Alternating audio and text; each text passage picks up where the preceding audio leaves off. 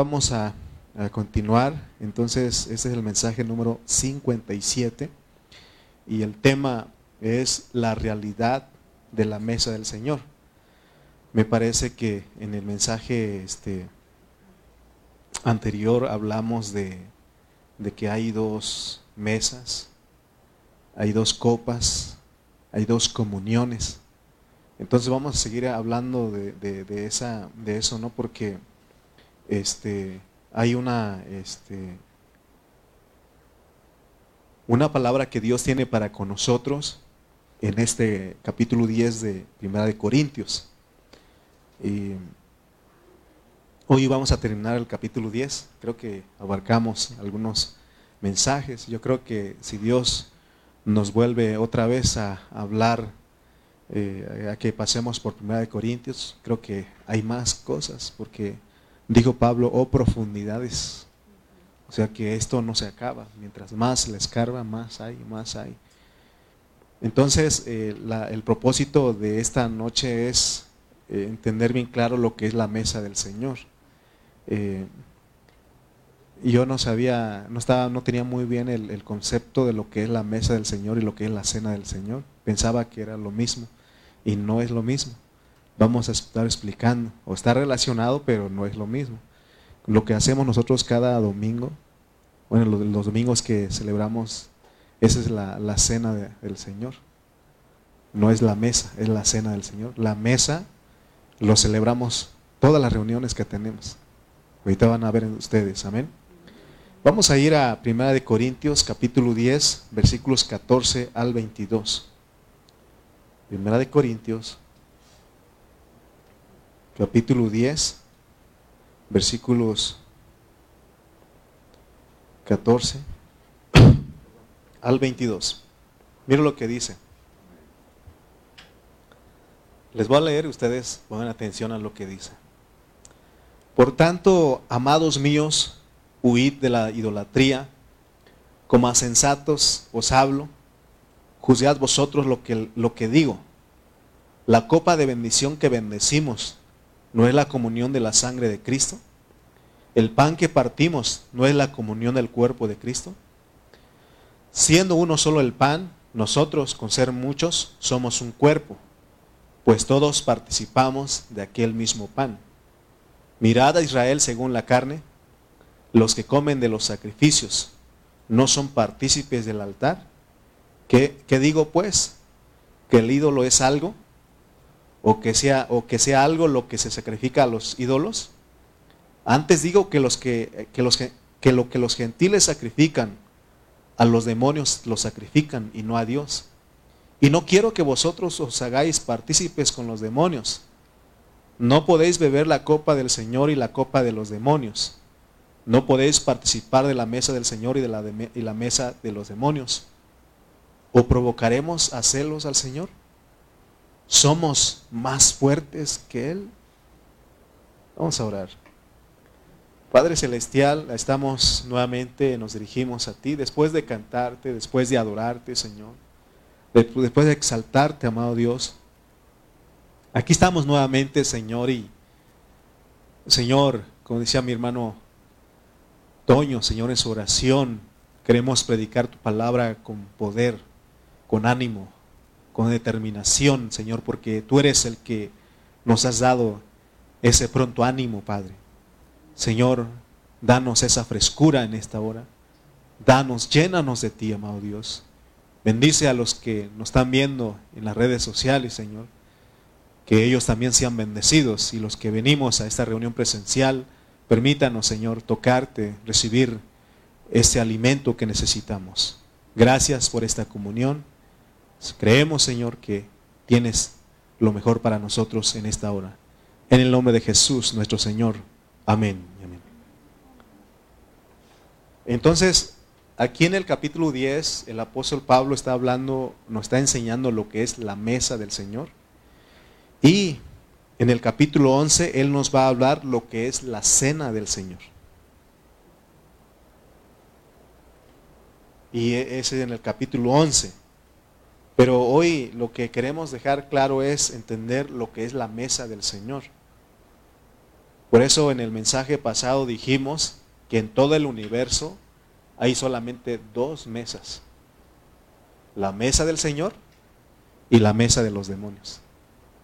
O se participa en la mesa del Señor o se participa en la mesa de los demonios. Es lo que dijo, si, ustedes notaron, es lo que leímos en los versículos.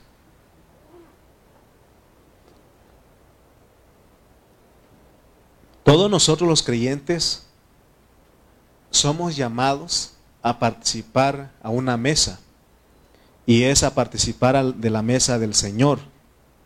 Pero si nosotros somos descuidados, podemos estar participando de la mesa de los demonios. Por eso Pablo le dijo a los corintios, no quiero que ustedes participen de la mesa de los demonios. ¿Se acuerdan cuando hablamos de que si es este... Ah, dijimos, hicimos la pregunta si se puede comer los sacrificados, los ídolos. ¿Se acuerdan ustedes cuál fue la respuesta que dimos en los mensajes anteriores? ¿Se puede comer? No, sí, no dijimos, ¿verdad? Pero acuerden que eso, eso no es para decir a la gente. Quiero enseñarles. No tenemos que explicarles de otra con otras palabras porque si no ellos lo van a hacer. Si usted le dice que no, lo van a hacer. Y si dice que sí, no lo van a hacer o lo van a hacer. Pero Pablo dice que él, él dice, no quiero que ustedes participen. Miren, sabemos el conocimiento de que un ídolo nada es, que hay un solo Dios. Y que puedes comer con la oración, se santifica. Pero Pablo finalmente aquí dice, ¿saben qué? No, no quiero. ¿Por qué están participando de la mesa de los, de los demonios? Y entonces dice, dice que en el versículo 22 de ahí de 1 Corintios Dios dice, o provocaremos a celos al Señor, somos más fuertes que Él. O sea, fíjense lo que lleva participar. Porque Él habla de que todo es lícito. Así decían los corintios, yo puedo hacer lo que yo quiera, porque yo tengo el conocimiento de que un ídolo nada es. Pero él dice, no, porque vas a provocar a celos al Señor. Dice Éxodo 25 con respecto al, celo de Dios. Dice Éxodo 25, uno del, de la ley, uno de los mandamientos, dice, no te inclinarás a ellas ni las honrarás, está hablando de los ídolos. Porque yo soy Jehová tu Dios, fuerte, celoso. Fíjense, Él es celoso. Por eso Él dice, dice Pablo, no, no, no, mejor no. No quiero, no quiero hermanos. ¿Por qué? Porque Él provocaremos a celos a Dios. Y fíjense lo que Él hace cuando nosotros somos desobedientes. Que visito la maldad de los padres sobre los hijos hasta la tercera y cuarta generación de los que me aborrecen. Por eso los papás tienen que tener cuidado qué decisiones están tomando. Porque los que pagan las consecuencias son los hijos. Acuérdate de la decisión de Noé. La decisión de Noé, él la decisión hizo que sus hijos fueron salvos. ¿Sí? Entonces acá si, si los papás, ellos en este caso, participan de la mesa de los demonios. Dice aquí que la maldad, dice de los padres, es hasta la tercera y cuarta generación. ¿De qué manera podemos nosotros provocar a celos al Señor de acuerdo al, 1 Corintios 10, 22? Es cuando nosotros participamos de la mesa de los demonios. Podemos, por nuestro descuido, estar participando de la mesa de los demonios. Porque al participar de esa mesa nos hacemos uno con ellos porque estamos comiendo. Cada vez que nosotros participamos de la mesa de los demonios, nosotros provocamos a celos a nuestro Dios. ¿A qué se refiere con, con celo de Dios? En otra traducción dice ira, enojo, preocupación. Y Pablo también dice en 2 de Corintios que es como el celo que tiene un esposo por su esposa. ¿Sí? ¿Alguna vez ustedes han sentido celos? ¿Sí? Entonces, vean ustedes, pues, lo que, lo que estamos haciendo al participar de la mesa de los demonios, porque podemos estarlo haciendo sin darnos cuenta. Y, Pablo, este, lo, que, lo que los corintios estaban preguntando, que si es lícito comer lo sacrificado a los ídolos, y ya explicamos también lo que es estar comiendo lo sacrificado a los ídolos. Por ejemplo, cuando nosotros ponemos nuestra confianza en cosas y personas que no son Dios, eso es comer lo sacrificado a los ídolos. ¿Se acuerdan que hemos hablado? ¿En qué está su confianza de usted? En, debe ser en Dios, no en ningún gobernante, no en ninguna persona, no en el pastor, no en ningún líder. Su confianza tiene que estar en Dios. Por eso Pablo, cuando él empieza eh, en Primera de, Corintios 1, dice que los, los discípulos estaban diciendo, yo soy de Pablo, yo soy de Apolos, yo soy de Cefas y yo de Cristo. Ya estaban poniendo en el nivel, ahí estaba la idolatría ahí. Entonces dice Pablo, ¿acaso Pablo murió por ustedes? Si ustedes ponen su confianza en mí, ¿acaso yo morí por ustedes? ¿Quién murió por ustedes? ¿Quién murió por nosotros? Jesucristo. Entonces nuestra confianza está en Él. Amén. Estar participando de la mesa de los demonios está relacionado con la idolatría. Dios es, es, tan claro en su palabra porque dice que el que ama más a padre, el que ama más a hijo, el que ama más a, a esposa, el que ama más no es digno porque le estamos quitando el lugar que le corresponde a Dios. Porque entonces alguien puede decir, entonces hermano, entonces Dios no, Dios no quiere que yo ame a mi esposa, no quiere que ame a mis hijos, a mis padres. Es que el amor demasiado hacia ellos se vuelve idolatría. Porque Dios te permite que tú ames a las personas, ames a los tuyos, pero que no rebase. Porque dice, amarás. ¿Cuáles son los dos mandamientos? Primero, amarás a Dios con todo tu corazón, con todas tus fuerzas, con toda tu alma. Y el segundo es, amarás a tu prójimo como a ti mismo. ¿Quién es el amor primeramente? El amor de nosotros es hacia Dios. Amén. Entonces, como hemos dicho en otras ocasiones, si no podemos, eh, podemos amar mucho más a la familia, tener un amor demasiado a la familia, y eso es idolatría. Amén. Por eso en 2 Corintios 11.2, Pablo sigue hablando del celo. Y él era una persona que, él fue una persona que siempre eh, cuidó de los hermanos que fueron presentados como una virgen pura. Dice 2 Corintios 11.2, porque os celo con celo de Dios. Pues os he desposado con un solo esposo para presentaros como una virgen pura a Cristo. A veces me ha tocado llamar la atención a los hermanos que están platicando, que están jugando en las reuniones. Y ellos lo toman personal conmigo. Pero no es, no es porque yo quiero hacerlo así, sino que es un celo. ¿Sí o no? ¿Verdad que si, si, si alguien está platicando a un lado de usted, ¿qué está pasando ahí? Esa persona lo está distrayendo, ¿sí o no?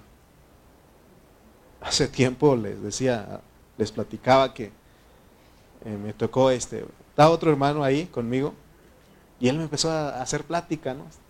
Así, platicando para incomodar al pastor. Y el pastor sí nos llamó la atención, hasta yo me llevé también. El pastor dijo, hermanos, ustedes que están ahí platicando, así le dijo adelante de todos, si tiene algo más importante que platicar, salgan, sálganse para afuera. Váyanse allá atrás y allá platiquen si tienen algo más importante. Así nos llamó la atención. No, hermano, no sabe usted lo que sentí. Dije, trágame tierra, porque, hermano, o sea, pero, y, pero no tenía yo que molestarme con él, pero él tenía razón, pues él se preparó para venir a dar la enseñanza y yo platicando ahí con el otro hermano. ¿Verdad? Entonces yo aprendí, dije, no, mejor a poner atención. Amén. Entonces hay un celo, pues, un celo. Y dice Pablo, pues os celo con celo de Dios, pues os he desposado con un solo esposo para presentaros como una virgen pura a Cristo. Por eso él dice, no quiero que participen en la mesa de los demonios. Debemos aprender a mantenernos como en esa virgen pura, esa virgen que no provoca celos a su novio, es dando el lugar que le corresponde a Dios. Amén. Eso es, no provocar a celos. Por ejemplo, cuando la esposa no le da el lugar que le corresponde al esposo, ¿qué pasa? Se enoja, ¿no? Entonces, que nuestra confianza y esperanza esté puesta siempre en Dios, no en algún gobernante, no en alguna persona, siempre tiene que ser en Dios, amén. Entonces el apóstol Pablo en su disertación, porque le preguntaron si era lícito comer lo sacrificado a los ídolos, y, pero él dio una respuesta larga, él no, dice, no dijo sí o no, sino que él dio una respuesta larga. Él no contestó fácilmente. ¿Se acuerdan que decíamos que el apóstol San Pedro era una persona muy imperativa? Le dijeron, tu maestro paga impuestos y qué dijo, sí. Y aquí le preguntó, pero Pablo fue diferente porque él vivía a Cristo. Y Pablo le dijeron, Pablo, eh, ¿es correcto eh, que nosotros comamos cosas sacrificadas a los ídolos? Yo creo que le dijeron, sabemos que un ídolo nada es, tenemos el conocimiento y con la oración se, se santifica, ¿verdad? Pero él no dijo sí o no, sino que él dio una respuesta clara y usó metáforas para dar una respuesta. Amén. Entonces, él no dijo ni sí ni no, sino que su contestación fue en una forma misteriosa. Y fue larga su contestación. ¿Qué haría usted si le dijeran, es, es lícito comer los sacrificados, los ídolos? ¿Qué diría usted? Nosotros tenemos que saber muy bien, porque aunque les dije la otra vez que cuando uno, que, si es, si se puede comer los sacrificados, los ídolos, le dije no, sí y no. Pero no es para decir a las personas, es para el conocimiento que usted tiene que tener. Pero cuando, cuando nos preguntan sobre algo, nosotros tenemos que ser como el Señor. ¿Se acuerdan ustedes? Una vez le dijeron al Señor Jesús, Maestro, ¿tienes hambre? ¿Y cuál fue la respuesta del Señor? Dijo, sí, sí tengo hambre, denme de comer. Él dijo, mi comida es hacer la voluntad del Padre. Así fue Pablo también. Él no dijo, sí, sí pueden comer. No, no, no pueden comer.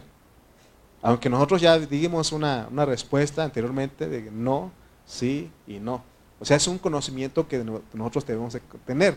Pero Pablo acá también ya, ya al final dice, no quiero que participen de la mesa de los demonios. Ya dijo, ya está respondiendo, pero en otra forma. Amén.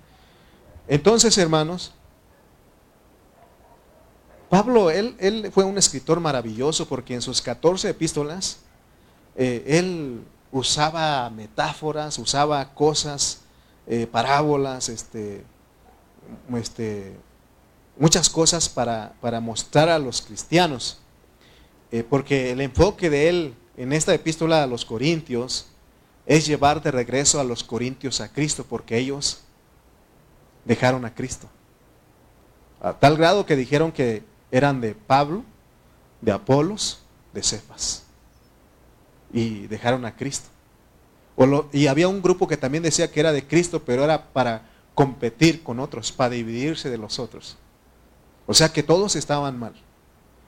Entonces, Pablo se dio cuenta que los creyentes de Corinto, ya hemos dicho que los creyentes de Corinto eran auténticos, eran genuinos, sin embargo, ellos se habían apartado de Cristo.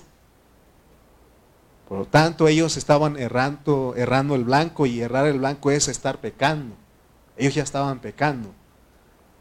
Porque en vez de llevar una vida cristiana que es vivir a Cristo, porque aquí no es de llenarnos de conocimiento, de que vengas a un instituto y no, aquí es, hermano, que comas para que vivas Cristo. Es sencillamente así es lo que Dios está diciendo. Los corintios, ¿qué estaban haciendo? En vez de llevar una vida cristiana correcta, de vivir a Cristo, ellos se conocían según su cultura griega, y por consiguiente el apóstol Pablo puso mucha atención a esa situación y por eso buscó traerlos de vuelta a Cristo. Buscó traerlos de vuelta a Cristo, al disfrute de Cristo, porque cuando uno entiende esto, hermano, es un disfrute. ¿Sí? Regularmente el que se prepara para predicar es el que está más emocionado porque ya fue tratado con Dios. Y a veces uno quisiera, hermano, agarra lo que estoy diciendo porque yo ya lo comí y está, está rico, es, es nutritivo. Amén. Entonces, según consta en los escritos de Pablo, él no llevó a cabo el rescate de los creyentes en una manera superficial, no hermano, sino que él usó verdades profundas. Por eso les dije que él, su respuesta fue larga. No solamente sí, no dijo sí ni no, sino que su respuesta a la pregunta que le hicieron fue una respuesta larga. Porque mientras él les escribía con el fin de liberarlos de todo lo que los distraía de Cristo, al mismo tiempo él estaba revelando profundamente a Dios y de cosas profundas acerca de Cristo. Ellos no le preguntaron acerca de la mesa del Señor ni de la cena del Señor, ni de lo que es la mesa de los demonios. Sin embargo, Pablo aprovechó para decirles, ¿saben qué? Esto es la realidad. Amén. Por ejemplo, el comer de lo sacrificado a los ídolos es un tema superficial. Pero la manera como Pablo abordó este tema, él les dijo, ¿saben que Ustedes no necesitan más porque tienen al Cristo todo inclusivo. Por eso, cuando leímos en 1 Corintios 1.30, él dice que, que Dios hizo a Cristo nuestra sabiduría nuestra santificación, nuestra justificación y nuestra redención. O sea que Cristo es todo eso para nosotros. Mire, eh, ya hemos enseñado que, que a veces nosotros oramos, Señor, dame sabiduría. Nosotros hemos orado, Señor, dame paciencia. Señor, dame amor. Realmente la manera de orar es, Señor, sé tú mi sabiduría, porque ya lo tenemos. Señor, sé tú mi paciencia. Señor, sé tú. Sé tú, ¿qué más dije? Sé tú mi amor. O sea, él, él, es todo, por eso Él es todo inclusivo, Él abarca todo. No recibimos un pedazo de Dios, de Cristo, recibimos a ese todo, a ese Cristo todo inclusivo. Él tiene todas las experiencias. Solamente que echemos mano, de, de que echemos mano de lo que nosotros hemos recibido. Amén. Pero ¿qué quiere decir que Cristo ha sido hecho por Dios nuestro? Porque dice vuestro. Significa que Cristo es real, que el Cristo que estamos que recibimos es un Cristo viviente, es un Cristo que está presente siempre y que él es precioso. Por eso, hermano, no necesitamos más. Por eso el salmista, él, él decía, Jehová es mi pastor y no me importa nada más. Amén. Entonces tenemos, tenemos a ese Cristo todo inclusivo. ¿Alcanzan ustedes a ver eso? Amén. Porque Él tiene todas las experiencias. Él tiene todos los nutrientes. Él tiene todo lo que necesitamos. Cuando el Señor, cuando el Padre se presentó con los israelitas por medio de Moisés, Moisés le dijo, ¿quién? Si me pregunta, ¿quién me envía? ¿Qué debo de decir? ¿Y cuál fue la respuesta? Diles, ¿Quién? Yo soy te envió. Yo soy te envió. Y cuando viene el Señor Jesucristo al Nuevo Testamento, ¿qué dice? Repite las mismas palabras. Yo soy. Yo soy el pan de vida. Yo soy la resurrección. Yo soy el agua de vida. ¿Se dan cuenta que Él es todo para nosotros? Ese es el Dios que tenemos. Solamente que no lo hemos conocido. Amén. Él es tu sanidad. Porque a veces nosotros, hermanos, puede orar por mí y yo sí oro por ustedes.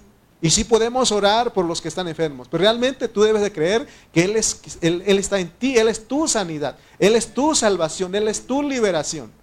Amén. Solamente que no hemos echado mano de la fe para creer eso, hermanos. ¿Se acuerdan que el apóstol Pablo en algún momento, creo que él eh, eh, se puso como nosotros, porque dice que oró tres veces. Tres veces le pidió para que le quitara ese, ese problema que tenía. ¿Y qué le dijo el Señor? Bástate mi gracia, porque Él ya lo tenía.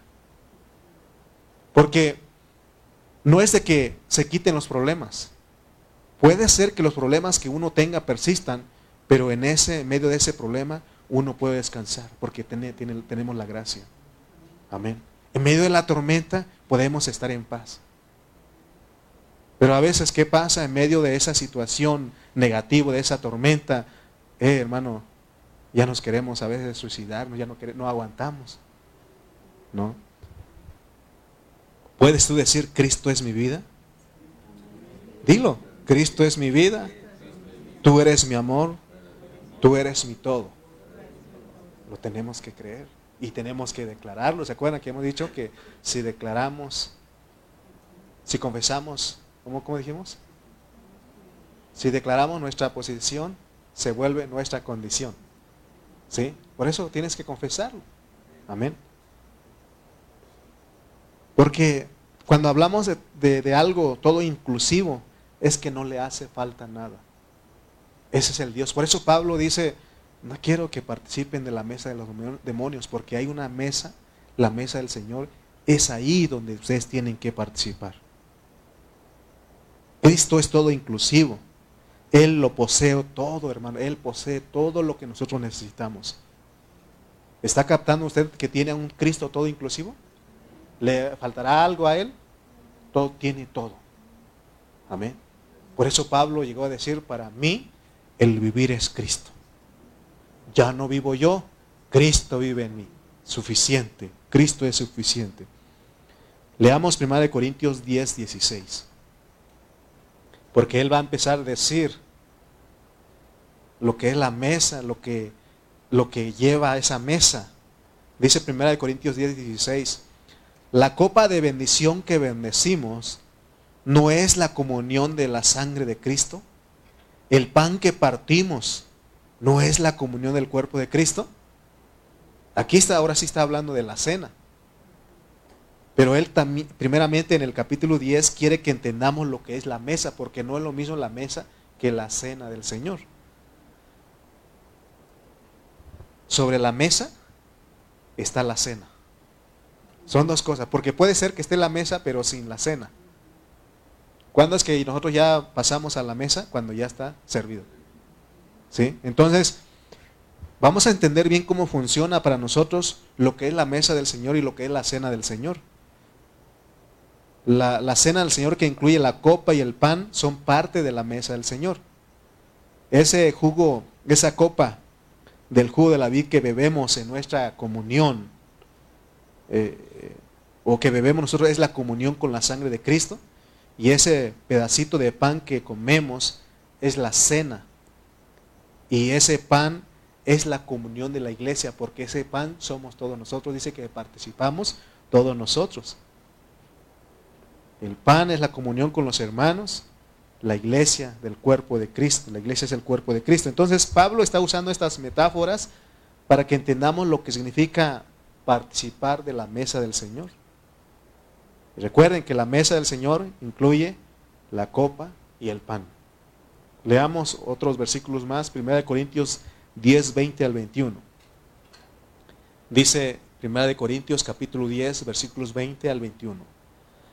Antes digo que, que, lo que los gentiles sacrifican a los demonios, los sacrifican. Dice el 21, no podéis beber la copa del Señor y la copa de los demonios. No podéis participar de la mesa del Señor y de la mesa de los demonios. Entonces aquí vamos a ver a Pablo. Él aquí tenía otra implicación en su mente.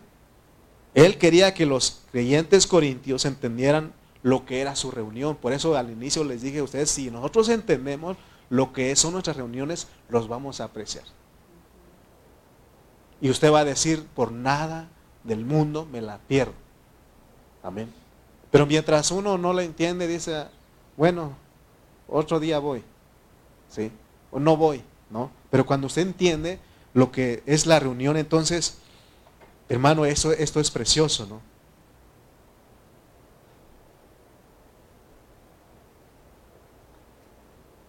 porque venimos a una comunión. Vamos a ver el concepto de Pablo en este capítulo. Él dice que comer es tener comunión. Y lo hemos dicho muchas veces aquí.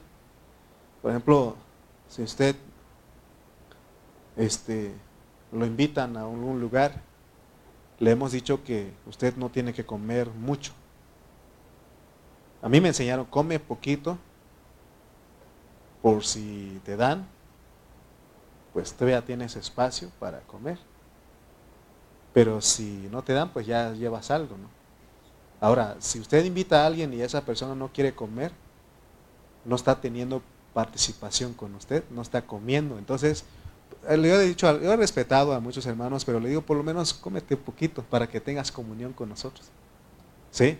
Eso es bonito, ¿no? Porque este, si nosotros no, no comemos, no tenemos comunión, y es lo que está diciendo Pablo, porque está hablando de comer, ya sea de la mesa del Señor o sea de la mesa de los demonios. Así que, si se puede poquito, poquito, ¿no? Hay que también ser eh, flexibles, comprensibles, porque hay hermanos que ya no pueden comer eh, más tarde. Por mi hermana Teresita dijo, no, yo ya no como, hermano. Y se respeta, ¿no? Pero un poquitito nomás. Una probadita, pues. Entonces, para tener comunión con todos, ¿no? Porque eso es lo que hace una mamá cuando recibe a todos los hijos, ¿no? Eh, que coman, ¿no? Que coman. Y este, yo creo que este, eso es, eh, deja, la, persona que lo recibe uno se pone contenta, ¿no? Entonces, veamos, lo importante aquí es comer, que comer es tener comunión. Bueno, les hablé de, lo, lo, literal, pero realmente aquí esta comunión venimos ¿qué? A comer. Miren, yo sé que no, no debo de imponer, pero por lo menos ustedes, ¿se acuerdan que les he dicho, hermano, cuando vengas a la reunión, tráete unos 10 o 20 amenes en tu bolsillo? ¿Sí o no se acuerdan que les he dicho? Para que cuando vengas aquí digas un amén. No todo el tiempo, porque se acuerdan de, aquel hermanito, ¿no? Este, ¿quieren ir al lago de fuego? Amén. tranquilo, escucha también, pues, o sea, no para todo amén, por ejemplo, ¿no? También, este, hermano, este, le echamos este 500 de gasolina. Amén, hermano, échale. No, tampoco, ahí, ahí ya no va. O sea que cuando Dios te revela algo ahí, di amén. Porque dice que abre tu boca, que yo la llenaré. Porque a veces yo quisiera jugar el avioncito con ustedes. Mm, y así, ¿no? Y abre la boca y darles, porque a veces ni amén dicen ustedes. ¿Sí? Y abre tu boca, porque cuando dices amén, Dios te está llenando. ¿Sí o no? Porque venimos a comer aquí. Usted ha ido a un restaurante y, con la boca cerrada ahí. ¿Verdad que no? No, ¿cuál es boca cerrada? Entonces, ¿qué es comer? Comer es tener comunión. ¿Sí? Comer es tener comunión. Entonces Pablo, fíjense, todo lo que él está revelando solamente por la pregunta que le hicieron, de que si es lícito comer los sacrificados los ídolos. Y entonces el entendimiento que Él quiere que tengamos en esta noche, que comer es tener comunión. ¿Sí? Si usted viene a esta hora y dice, amén, lo recibo, lo creo, porque amén es, sí, Señor, sí, así es, es tu revelación. Entonces usted está comiendo, pero si usted no dice nada, ¿de dónde nos sacó Dios? De los ídolos mudos. ¿Sí o no? Allá. Y ya. Pero aquí Él dice que nosotros hablemos. Que nosotros hablemos. No solamente cuando estamos cantando, sino cuando estamos escuchando la palabra. Porque, hermano, que no cuando uno eh, literalmente, cuando, ah, muy rico, ¿eh? Muy rico esto, está muy rico. Así le dice una, no es un cumplido, sino una realidad con la persona que lo invita a uno, ¿sí o no? Muy rico. Y uno dice, nunca había probado algo así, está bien rico, ¿no? Y uno está hablando con la persona, ¿sí? Entonces, hermanos, veamos pues, porque estamos hablando de que tener comunión es comer. Cuando vienes aquí, ¿se acuerdan que hemos hablado que la reunión es como un restaurante? Y usted viene a comer. Amén. Viene a comer. Pero dije que no es imposición. Si usted no quiere decir nada, pues no diga nada. Pero por lo menos diga, sí, estoy de acuerdo, o no estoy de acuerdo. Y bueno, siempre que una persona come, disfruta y tiene comunión con otros. O sea, se vuelve un disfrute en nuestra reunión. La palabra comunión que usa Pablo aquí en 1 Corintios 10 significa participar.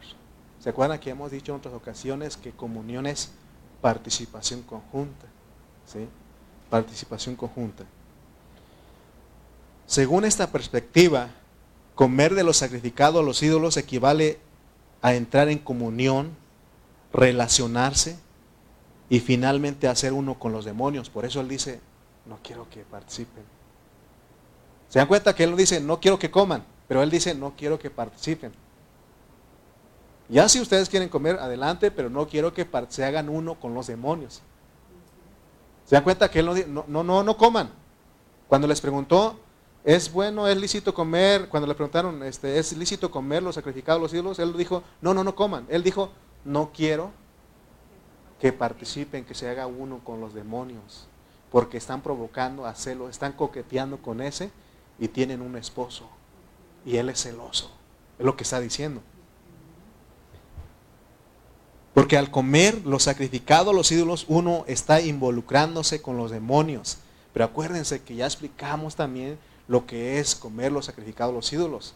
No solamente es comer el pan, la, la carne que pusieron los ídolos, sino también poner nuestra confianza, depender de alguna persona, de algún gobernante, aún amar en demasiado a, nuestros hijos, a nuestros padres, a, la familia. Eso es también, hermano, estar haciendo uno con, los demonios.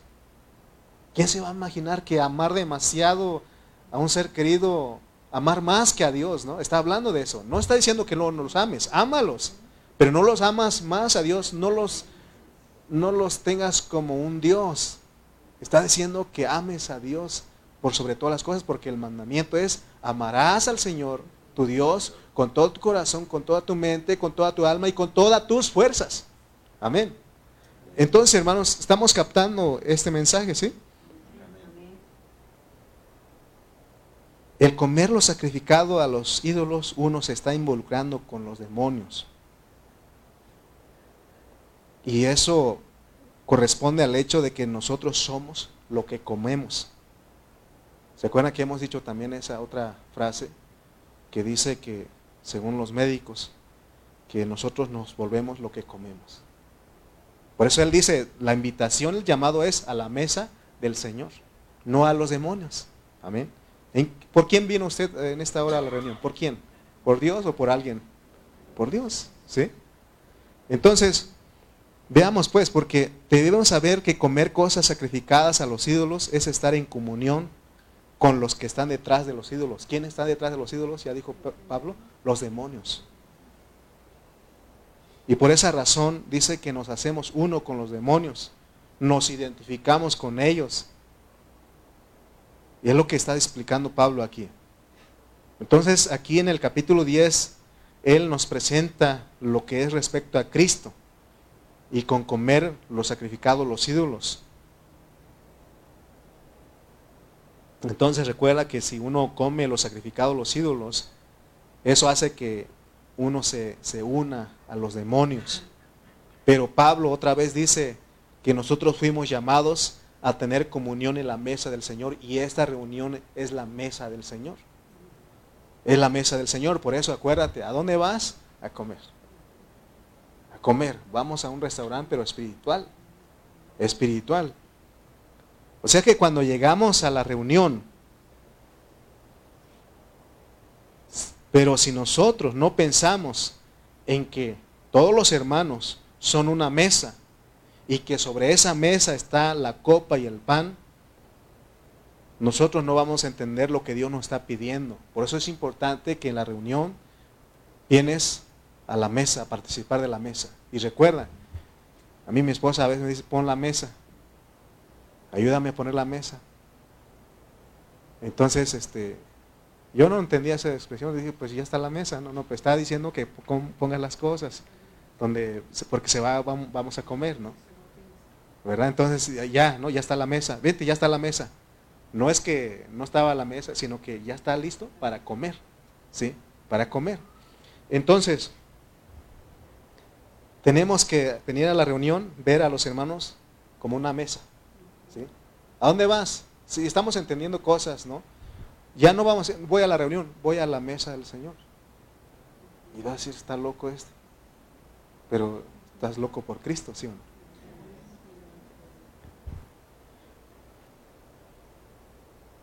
Pero si usted llega, al llegar a la reunión, no ve a los hermanos como una mesa, sino que empieza a ver a los hermanos, la forma en que se visten, en que se peinan, entonces usted va a perder toda la bendición que Dios le tiene preparada. Por eso nuestras reuniones son espirituales. Por eso se tiene que ejercitar el espíritu. Amén. Hablando honestamente, la mayoría de nosotros venimos por lo que vemos y por lo que sentimos. Porque solamente nos fijamos en lo exterior, en lo que sentimos. Y por eso no captamos lo que Dios quiere de nosotros. Por eso no hay transformación en nosotros. Por eso eh, esa, esa forma de venir a la reunión no permite que Dios trabaje en nosotros. Porque llegamos a la reunión por vista. Mira, te voy a decir algo aquí. Hubo un momento en que yo venía por vista porque cuando está la alabanza, veía a los hermanos llegar tarde y yo estaba viendo y más juzgando. Pero cuando entendí que no debo de andar por vista, sino yo vengo y me concentro. Yo cierro mis ojos aquí, canto al Señor, adoro al Señor. Porque si yo no canto, no cierro mis ojos, no me concentro en el Señor, voy a ver a aquel que está jugando, aquel que es indiferente a la alabanza, aquel que no está cantando, aquel que no está alabando al Señor. ¿Sí o no? Y ya estoy perdiendo. ¿Sí? Porque a veces dan uno ganas de decir, aplaude, no agarrar sus manos, aplaude como hace uno con los niñitos, a estar ahí con ellos. Canta, alégrate, ¿no? Eh, no sé, ¿no? Hacerles algo, pero ya entendí que no, no se impone. Esto es porque Dios le habla a uno, porque uno sabe que fue llamado a tener comunión. Por eso les digo, tan siquiera diga amén. Amén, porque entonces está participando conmigo. ¿Sí? Nosotros somos gente de fe, ¿sí o no? Somos de fe, no andamos por vista, si andamos por fe. Entonces cuando llegamos a la reunión, tenemos que orar a Dios. ¿Qué fue lo que hicimos al inicio?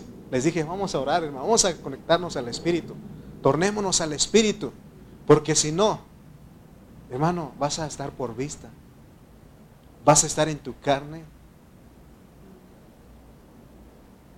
Entonces tenemos que orar para que Dios nos ayude a que nuestro pensamiento se centre, que aquí en este lugar hay una mesa y son los hermanos. Aprendamos a mirar a los hermanos, pero miremoslo como una mesa. Y que sobre esa, esa mesa está la copa y está el pan. Tenemos que venir en ese pensamiento. Si nosotros imaginamos, alcanzamos a ver eso con nuestros ojos espirituales, entonces estamos adorando a Dios, estamos alabando a Dios y nada nos importa.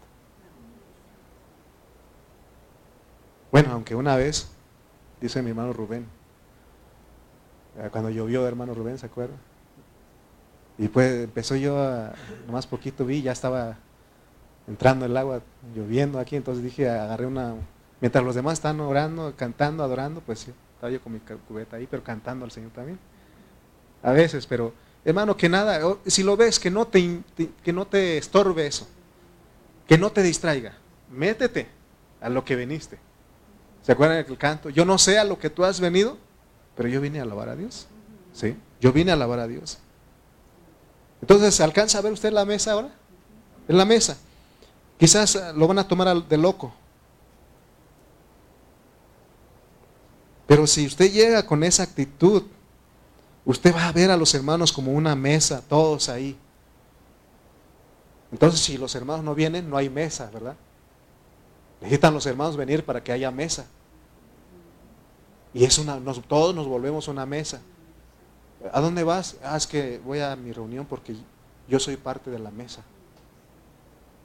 Sí, o sea, tenemos entonces, hermano, si no hay, si no hay mesa, no puede uno comer a gusto. Me, acuerdo cuando llegamos aquí, eh, cuando empezamos a rentar y no teníamos mesa, ni, ni creo que ni silla teníamos. Ahí nos sentamos, mi esposa ahí sobre la cama, creo.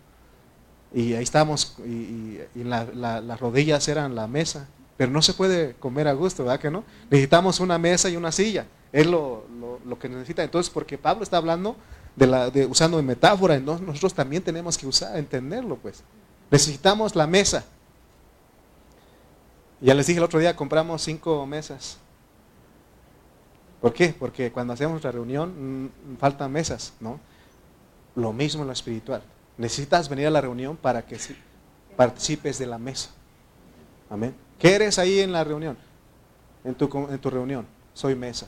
Soy parte de la mesa. No, no mesa, sino que eres parte de la mesa porque toda la mesa somos nosotros. No solamente nosotros, sino todos los hermanos que están en diferentes lugares, los que son creyentes. ¿sí?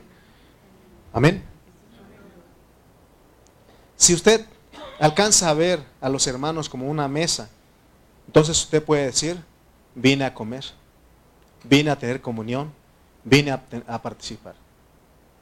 Y usted va a decir, comí, satisfecho. Comí, bebí, satisfecho. ¿Qué hace usted cuando come y bebe? Satisfecho, ¿no? Ya. ¿Quieres más? No, no, ya no cabe, está bien. ¿Sí o no? ¿Sí? Por eso aquí yo predico una hora y un poquito. Porque dos horas, pues ya no. ¿Verdad? Entonces, el verdadero significado y la realidad de la mesa del Señor es que nosotros nos acercamos a comer. Recuerde que comer es participar, comer es tener comunión. Pablo en 1 Corintios 1.9 dice que nosotros tenemos un llamado. 1 Corintios 1.9 dice, fiel es Dios, por el cual fuisteis llamados a la comunión con su Hijo Jesucristo, nuestro Señor. ¿Con quién tenemos comunión? Allá está la mesa, con el Señor Jesucristo. ¿Sí? Ahora, pero les voy a hablar de algo triste. ¿Por qué cree usted que entre los cristianos estamos enemistados y todo lo hacemos problema porque no hemos entendido nuestro llamado, porque no estamos participando de la mesa del Señor, sino en la mesa de los demonios. Por eso hay división, hay pleitos, hay contiendas, hay disensiones. ¿Cómo estaban los, los corintios en el capítulo 1 y el capítulo 3? En divisiones, en contiendas, en disensiones. ¿Sí? Si captamos este mensaje, entonces esto va, esta palabra va a revivir en nosotros el concepto real de lo que es la mesa del Señor. Porque la mesa del Señor, hermanos, es la iglesia. La mesa del Señor es la iglesia. La, mesa del Señor es Cristo. La mesa del Señor es el cuerpo de Cristo. Pero lamentablemente muchos de nosotros fácilmente nos desunimos del cuerpo de Cristo por no entender, por no captar lo que es la realidad de la mesa del Señor. Por lo tanto, no estamos en la comunión con el Hijo. Si nosotros no estamos en la comunión con los demás hermanos y que por cualquier cosa nos queremos dividir de ellos, entonces no hemos entendido la realidad de la mesa del Señor. Acuérdate, cuando, porque de repente vamos a ser probados, vamos a ser tratados y lo primero que llega es, de acuerdo a 1 Corintios, dividirnos, desunirnos de los hermanos. Pero tienes que acordarte que eres una mesa. ¿Será que cuando, por ejemplo, si, si dejar una herencia y es una mesa, ¿será que Vamos a cortarlos por, pedacitos y lo vamos a llevar cada quien. ¿Será que va a ser útil esa mesa así? Tiene que estar completo. Entonces cuando queremos desunirnos es querer quitar una pata de esa mesa. ¿sí? Entonces no nos desunamos tan fácilmente. Pensemos en esto que estamos hablando. Acordemos que cuando leímos, estudiamos, entramos en 1 Corintios 1 y luego en el capítulo 3, vimos que la división es la raíz de todos nuestros problemas en la iglesia. Así que aguas con la división. Amén. Este mensaje que estamos hablando, hermanos, debe hacerse carne en nosotros para que seamos bien unidos. Como hemos dicho, hemos cantado, con los hermanos, con la iglesia, con la familia. Entonces no andaríamos en carnalidades, hermano. Porque las separaciones, la desunión entre nosotros, la falta de comunión de nosotros como cristianos en la vida de la iglesia, se debe a nuestras carnalidades, a nuestras preferencias, a nuestra alma, a nuestra carne. Por eso te hemos dicho, vuélvete al Espíritu. Ejercita tu espíritu. Amén. Ejercitemos nuestro espíritu. Y esto se debe a que no, tenemos un concepto claro en nuestro, en nuestro pensamiento de que los hermanos son la mesa. Todos nosotros somos la mesa del Señor. Y que sobre todos nosotros está la copa y está el pan. Amén.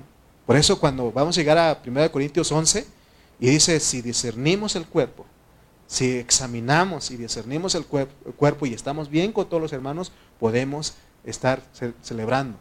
Porque si hay algo que, que, pasó y estamos desunidos con los hermanos, ¿qué pasa? Juicio comes, comemos y bebemos para nosotros. Por eso esto que estamos hablando es bien delicado. Es bien delicado. Por eso dice que el Señor nos castiga. Dice, por eso hace que nos enfermemos y aún hace que, que nos podemos morirnos físicamente o enfriarnos también, que eso es la muerte espiritual.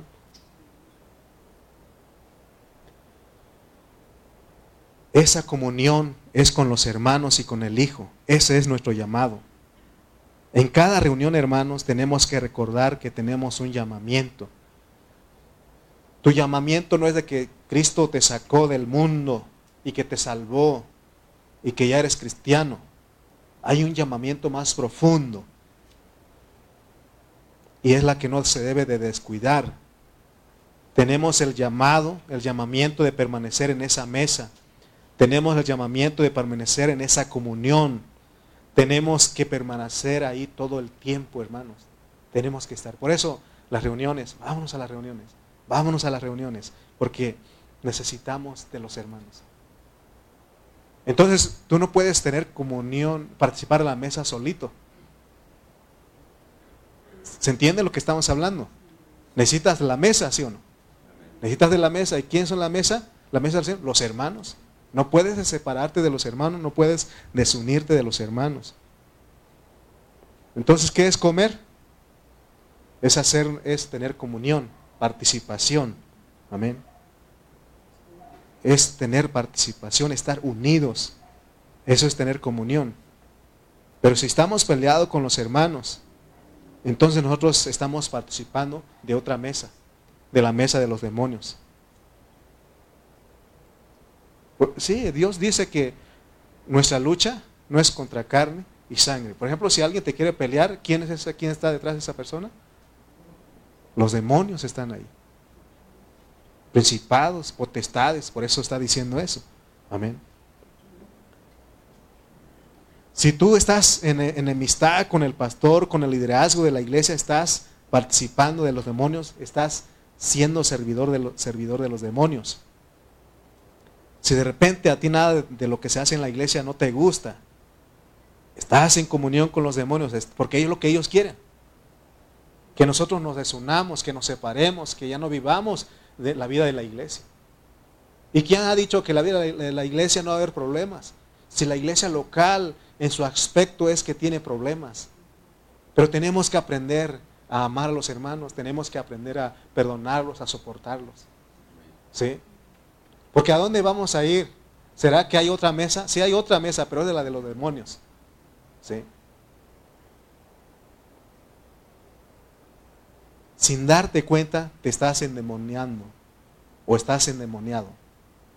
Sin darte cuenta, al estar en contra de tus hermanos, en contra del pastor, del liderazgo de la iglesia, estás siendo ministrado por los demonios.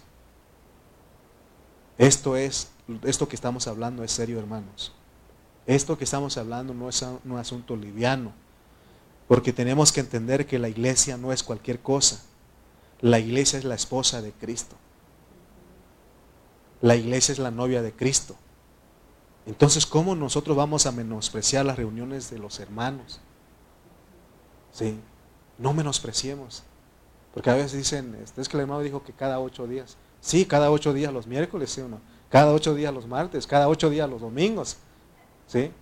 Porque a veces se da más importancia a la reunión del domingo, pero todas las reuniones que tiene aquí Dios lo ha puesto.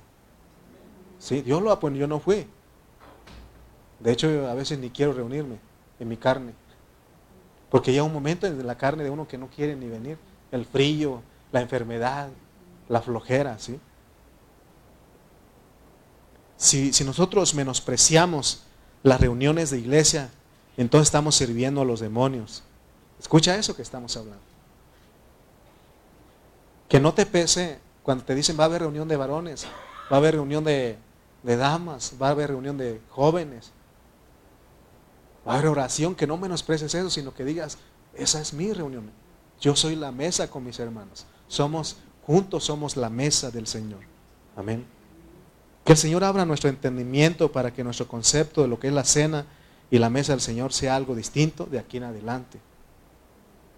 Para que aprendamos verdaderamente a apreciar lo que es la iglesia, hermanos.